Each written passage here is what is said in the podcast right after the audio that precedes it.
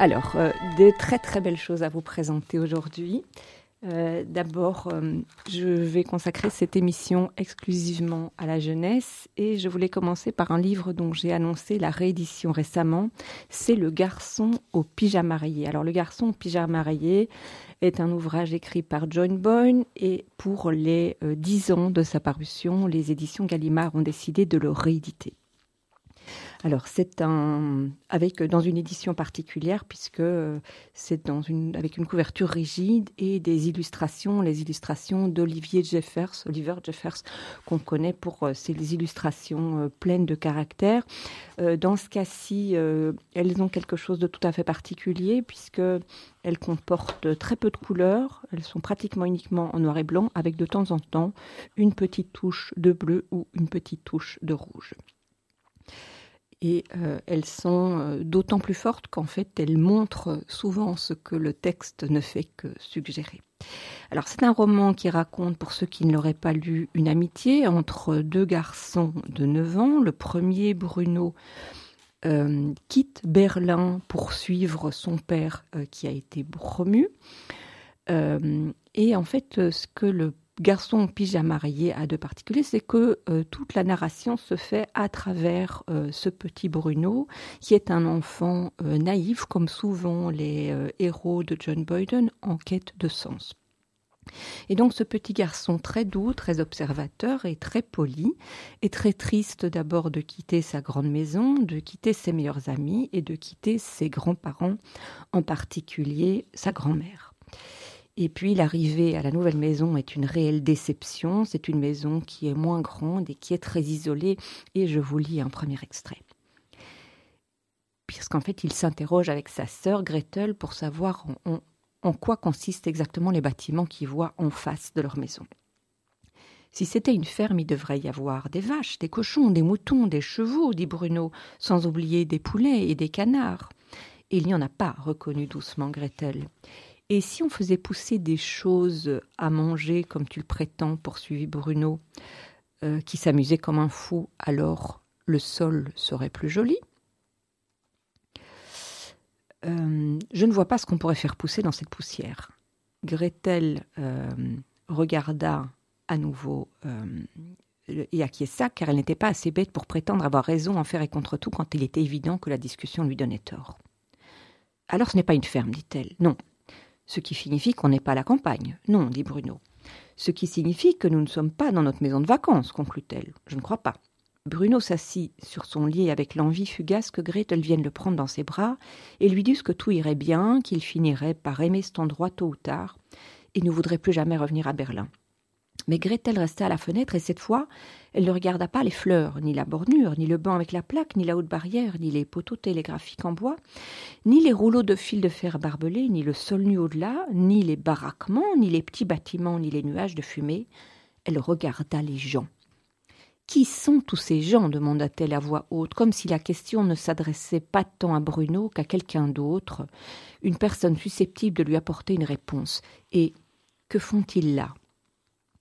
Bruno va se retrouver extrêmement seul. Euh, d'abord euh, parce qu'il est coupé du reste de sa famille, ensuite parce qu'il s'entend en fait pas bien du tout avec Gretel, qui est plus âgée, qui est très condescendante, que sa mère fait des siestes interminables, nous on comprend qu'elle est en fait en dépression, que le jeune soldat Kotler, euh, qui lui fait un petit peu peur, rôde très trop souvent dans la maison, comme s'il était chez lui. Enfin, le monde qui l'entoure est à la fois étranger et étrange. Petit à petit, Bruno apprend à décoder certains aspects de cette existence, et c'est une grande source d'étonnement, pas toujours positif d'ailleurs. La seule personne avec laquelle il peut communiquer librement, excepté les rares échanges parfois paisibles avec sa sœur, c'est Maria, la bonne. Bruno va cependant commencer à explorer les alentours. Il rêve de devenir un jour explorateur. Il va rencontrer le petit Shmuel qui vit de l'autre côté des barbelés, qui porte un pyjama toute la journée. Et une belle amitié va se nouer entre ces deux enfants, tous deux sensibles, respectueux et solitaires, amitié faite de bavardages, de petits échanges qui vont rendre Bruno encore plus perplexe. Et c'est là que je vous lis le deuxième extrait. Papa est introuvable, répondit Shmuel. Introuvable, c'est très bizarre. Tu penses qu'il s'est perdu? C'est possible. Lundi, il est parti travailler avec d'autres hommes, mais aucun n'est revenu. Il n'a pas écrit une lettre? demanda Bruno. Ou laissé un mot pour te prévenir quand il rentrait? Non. Comme c'est curieux, dit Bruno.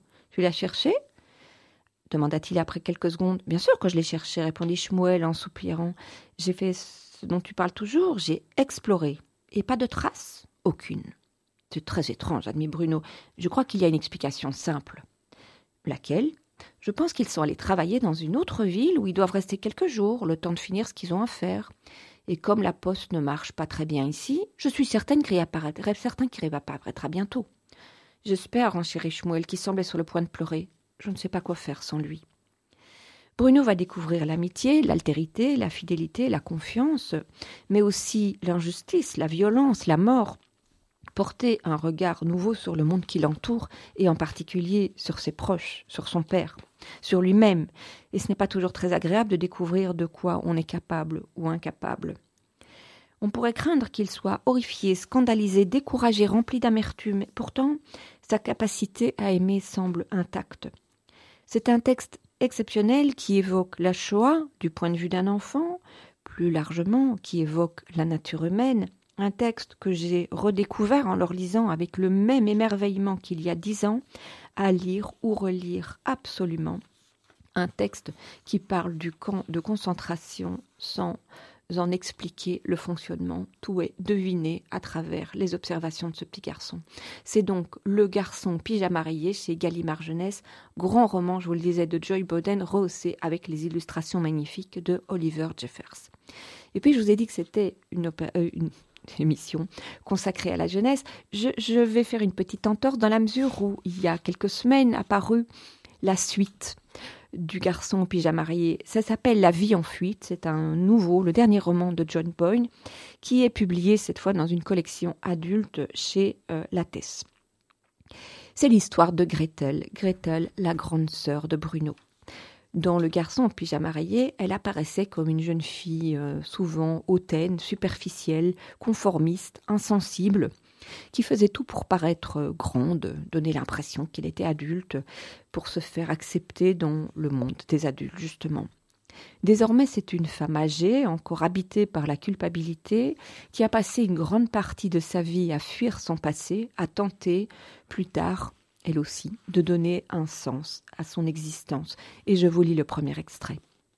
Dans ces moments-là, quand j'étais seule et sans occupation, je luttais violemment avec ma conscience. Trois ans s'étaient écoulés depuis la mort de mon frère, six mois depuis que mon père avait été pendu, et ils me manquaient tous les deux de manière différente. La disparition de mon frère était un événement auquel je m'autorisais à peine à penser. Mais celle de mon père était présente dans mon esprit tous les jours. Je commençais lentement à comprendre à quoi il avait participé, à quoi nous avions participé. Le caractère inhumain de ces actes contrastait tellement avec l'homme que je croyais avoir connu et qui aurait pu s'agir qu'il aurait pu s'agir de deux personnes différentes. Je me répétais que rien de tout ça n'était de ma faute, que je n'étais qu'une enfant, mais dans un petit coin de mon cerveau, une question ne cessait de me tarauder. Si j'étais complètement innocente, alors pourquoi je vivais sous un nom d'emprunt Après la mort de son frère, et la condamnation de son père, qui dirigeait le camp d'Auschwitz, Gretel et sa mère se cachent, vivent une vie de trac, d'errance, de peur. Et je vous lis le deuxième extrait. Il s'agit de rester en vie. Un faux pas, un tout petit faux pas, Gretel, et ça peut signifier notre fin à toutes les deux. N'oublie jamais ça. Ces gens sont impitoyables. Ça te surprend? Quoi? répondit-elle en fronçant les sourcils. Je ris sans joie. Parce que tu crois honnêtement que toi et moi, nous méritons d'être pardonnés? Elle me dévisagea. Je n'étais pas dans le secret des pensées qui l'agitaient, et je me demandais si elle ressentait autant de culpabilité que moi. Je savais qu'elle partageait le même chagrin. Quand elle parla à mi-voix, son ton était ferme. Je mérite le bonheur, j'ai rien fait de mal, et toi non plus.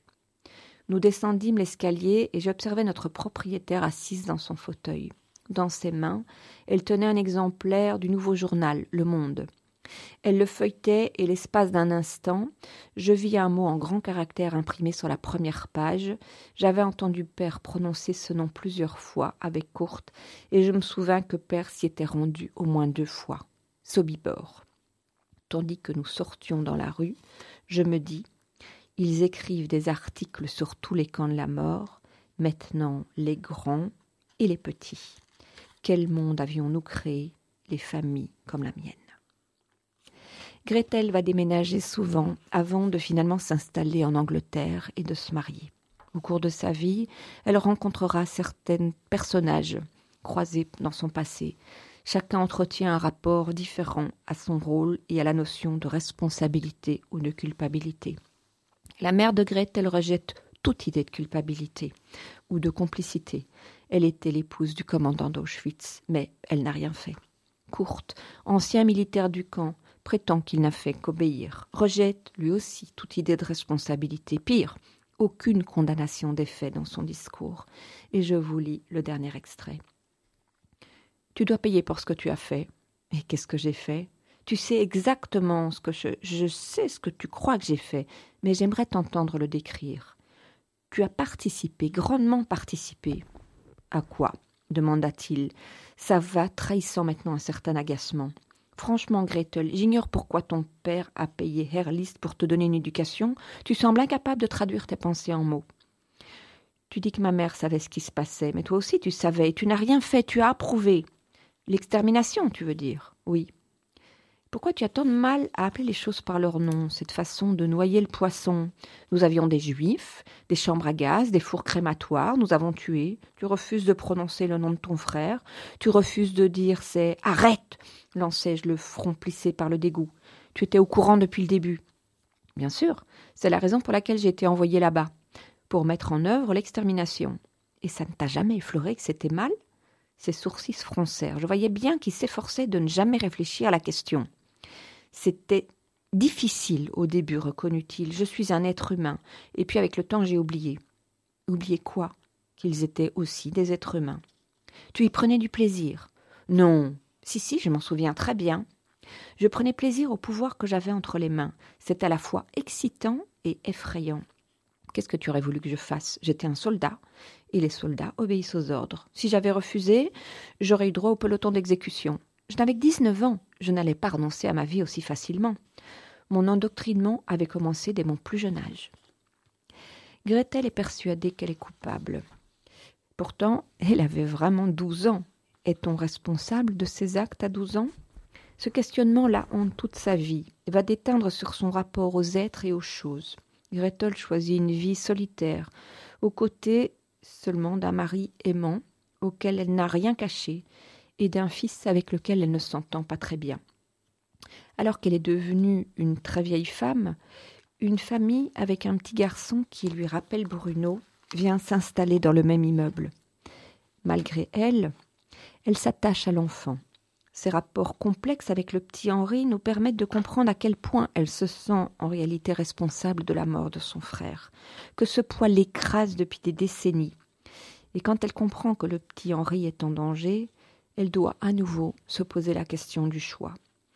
Très différent du garçon pyjama rayé, sombre, complexe, torturé, la vie en fuite mérite d'être découvert, même s'il n'a pas la même force parce qu'elle venait de cette naïveté, ni peut-être la même émotion que le premier volet du récit.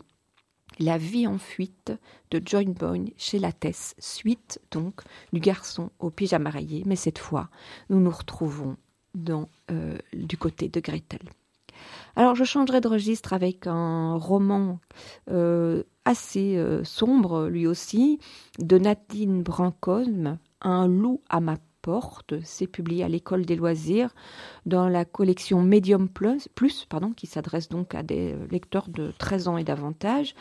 Un roman qui traduit une tension extrême, la relation entre un prédateur et sa proie. Au centre, Sandra, Sandra qui est terriblement fragilisée par le départ de son père, et je vous lis un passage du début. Je suis restée suspendue longtemps dans ce silence. J'étais sûre que si je ne bougeais pas, tout allait redevenir comme avant.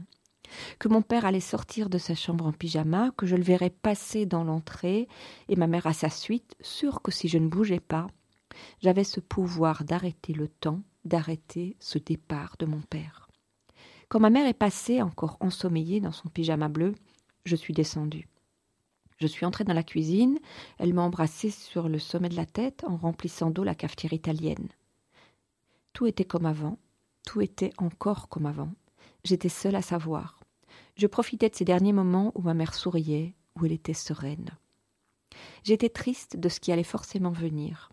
J'avais peur. Ma sœur est arrivée, a grogné, s'est assise, les cheveux dans les yeux. Ma mère a dit Alors, il se lève, votre père? Il va être en retard Elle s'est levée de sa chaise, a quitté la cuisine, et j'ai entendu le silence quand elle est entrée dans la chambre. Dès lors, une brèche fissure son monde. Elle devient une étrangère à elle-même, perdue et vulnérable. C'est exactement le genre de personne que Ben recherche. Sandra est très intelligente, mais la voilà fascinée par Ben et éteinte en même temps. Quelquefois des questions surgissent, mais elle n'a pas vraiment la force d'en chercher les réponses. Elle est sous emprise. Et je vous lis le deuxième extrait. Souvent je ne comprends pas ce que dit Ben. On croirait qu'il sait des choses sur moi, sur mon père, sur le parfum, mais comment pourrait-il être au courant pour Don Seulement, je me dis qu'il a raison. C'est tellement bien l'absence d'un prof et la base de loisirs toute proche. Je me force à ne pas réfléchir, à taire ce léger malaise en moi, ce sentiment de quelque chose qui cloche, sans parvenir à mettre le doigt dessus. Texte terrifiant, parfois, éprouvant, souvent, qui donne la parole au prédateur comme à la proie. La tension monte, inévitablement entraînant Sandra dans une situation de plus en plus dangereuse. La violence est partout, dans les pensées, dans les regards, dans les gestes. Tout est calculé pour qu'elle soit prisonnière. Un texte remarquable et glaçant. Je vous le disais, c'est le roman Un loup à ma porte à l'école des loisirs dès 13 ans. Et puis un autre texte qui fait réfléchir, c'est Attention fragile de Marie-Sabine Roger, publié au Seuil, qui s'adresse à lecteurs un peu plus jeunes, des 11 ans. Le roman qui raconte la rencontre de plusieurs êtres, chacun étant enfermé dans sa détresse. Il y a d'abord Nell et son cafard. Je m'extrais du lit, me dirige à pas compter jusqu'à la salle de bain, je me méfie. Être aveugle depuis l'enfance m'interdit l'insouciance. Un pas hors de mes rails, hors des chemins connus, et me voilà désorienté, perdu. Mes orteils se recroquevillent sous l'agression du carrelage froid, douche tiède, shampoing, la figure embarbée de mousse, les yeux serrés, menus, crispés comme des poings. Je cherche au juger le pommeau de la douche qui me nargue, enfin. Devant le lavabo qui me glace les cuisses, je me brosse les dents. Soigneusement plié par ma mère, dans cet ordre immuable, qui exclut toute surprise de ma vie, mes habits m'attendent, prêts à flotter sur ma carrure large, que je n'ai pas encore bien remplie. Et puis il y a Nono, Nono qui vit dans la rue, dans un carton de frigo, qui passe ses journées à attendre sa maman. Ce matin, j'ai les yeux qui piquent, je souffle du brouillard par le nez et de petits nuages allongés par la bouche. J'ai remonté mon col, mais ça couvre pas bien mes oreilles. Je les frotte de temps en temps, pas trop longtemps parce qu'il faut sortir les mains des poches et après ça fait froid partout. Maman est partie travailler à la gare, comme tous les jours, et elle m'a dit Bouge pas de là, mon amour, reste tranquille, tout à l'heure je reviendrai avec des croissants. Essaye de dormir un peu en attendant. Et puis, surtout, il y a sa maman qui, elle aussi, est complètement désespérée et perdue. Dans un monde dont ils se sentent exclus, leur rencontre va permettre de changer leur regard sur eux-mêmes, sur les autres, et à partir de là, bah, tout est possible. C'est un texte qui nous sensibilise à la solitude, à la détresse de ceux que nous croisons tous les jours, invisibles, sans les voir. C'est donc attention fragile au seuil des 11 ans. Et puis, je terminerai d'abord par euh, un roman graphique qui raconte l'histoire de Charlotte Salomon, de Hilaria Ferramosca et Gianmarco De Francisco, Charlotte Salomon, Les couleurs de l'âme aux éditions Nouveau Monde Graphique. Euh, ça s'adresse à des lecteurs, je dirais, dès 12 ans et bien sûr bien au-delà. L'histoire de Charlotte Salomon, jeune fille juive née à Berlin en 1917. Avec la montée du nazisme, sa famille se voit progressivement exclue de la vie sociale et professionnelle. Son père ne peut plus exercer la médecine, elle-même ne peut plus poursuivre sa carrière d'artiste, elle rejoint alors ses grands-parents qui se sont installés en France. C'est là qu'elle apprend, qu'elle comprend que sa mère s'est suicidée, que sa grand-mère s'est suicidée, et Charlotte y voit une malédiction familiale à laquelle elle ne sait comment échapper. C'est en se jetant à corps perdu dans la création qu'elle va préserver sa santé mentale, tout en étant de plus en plus menacée physiquement par la traque anti-juive. Charlotte Salomon sera arrêtée en 1943, déportée et assassinée dès son arrivée à Auschwitz. Mais avant son arrestation, elle aura eu le temps de confier son œuvre Vie ou théâtre à un ami, une œuvre tout à fait extraordinaire composée de 769 dessins et gouaches qui raconte sa vie sous forme de romans graphiques et dont les auteurs se sont inspirés pour raconter, pour dessiner son histoire. Le roman graphique est composé de dessins aux couleurs très vives qui créent une atmosphère angoissante et complétée par une notice biographique et une bibliographie pour ceux qui veulent en savoir plus. C'est donc Charlotte Salomon, Les couleurs de l'âme, et c'est aux éditions Nouveau Monde Graphique. Je voulais vous présenter aussi un très bel ouvrage publié à la rue du Monde de Didier Daningue, Jean Moulin, Les cent vies d'un héros, dans la collection Grand Portrait avec les illustrations de Pef. Il est né en 1899. Jean Moulin raconte son histoire à la première personne depuis ses rêves de petit garçon, sa tristesse d'avoir perdu un frère emporté par la maladie, qui lui a appris très tôt à quel point la vie peut être cruelle. Jean Moulin dessine, il en aurait bien fait son métier, mais son père a préféré qu'il étudie le droit. En 1936, après la prise de pouvoir par Franco, il livre des armes aux républicains espagnols et écrit pour alerter le monde. En 1940, il résiste aux officiers allemands, puis rejoint le général de Gaulle en Angleterre, où il se forme pour revenir en France, où il lutte dans la résistance. En 1943, il est arrêté par Klaus Barbie, le boucher de Lyon, et meurt affaibli par la torture pendant son transfert vers l'Allemagne. Le récit est complété par une biographie, des photos, différents textes qui présentent euh, de manière plus large la résistance et d'autres résistants. C'est donc Jean Moulin, Les 100 vies d'un héros, et c'est, je vous le disais, à la rue du Monde dès 9 ans. Et je terminerai par deux albums pour les petits de Lisa Bonardi Pescado, à l'école des loisirs dès trois ans. Coup de cœur pour cet album dans lequel le petit pescado, un petit poisson, même s'il adore l'eau et son rocher, a parfois envie de faire des trucs de non-poisson. Un matin, il sort donc de la mare, part à l'aventure, chaussé d'une paire de bottes qu'il a trouvées. Il va rencontrer le monde, du monde, faire des rencontres, dont il va tirer des conclusions plus ou moins exactes sur les êtres vivants terrestres, jusqu'à sa rencontre avec Pigou, le petit cochon triste, parce que lui aussi, il en a marre de faire des trucs de cochon. C'est un magnifique récit initiatique. C'est aussi l'histoire d'une belle rencontre, de rencontres d'êtres très différents.